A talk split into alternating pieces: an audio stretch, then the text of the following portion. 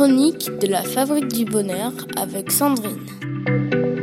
Bonjour à tous nous poursuivons notre série dédiée à nos émotions de parents. Dans notre chronique d'hier, nous avons évoqué le schéma familial et son impact sur notre façon d'élever nos enfants.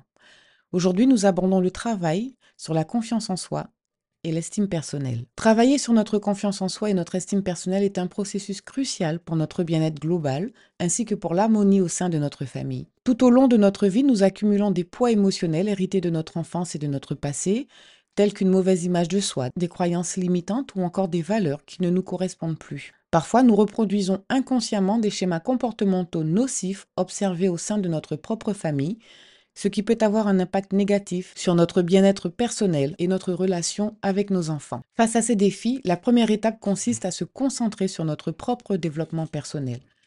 Cela ne signifie pas pour autant adopter une attitude positive envers les comportements inappropriés de nos enfants, mais plutôt prendre conscience de nos propres automatismes négatifs qui influent sur nos comportements et agir pour les changer. En reconnaissant et en acceptant nos émotions, nos sentiments et nos besoins, nous renforçons notre confiance en nous-mêmes et nourrissons notre estime personnelle.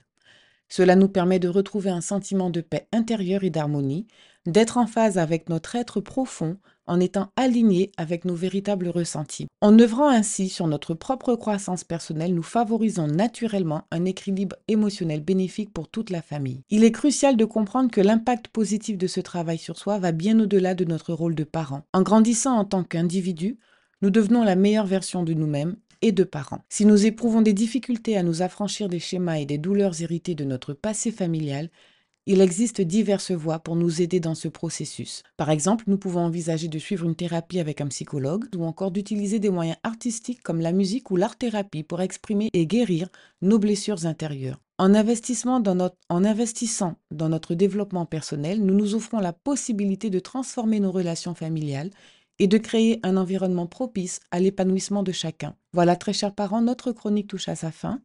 Je vous retrouve demain pour la suite de notre série.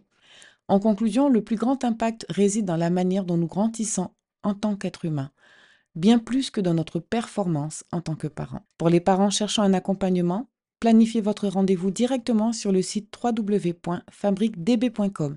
La première séance est offerte. Prenez soin de vous et surtout, prenez soin de ces précieux liens familiaux. C'était la Minute des Parents avec Sandrine.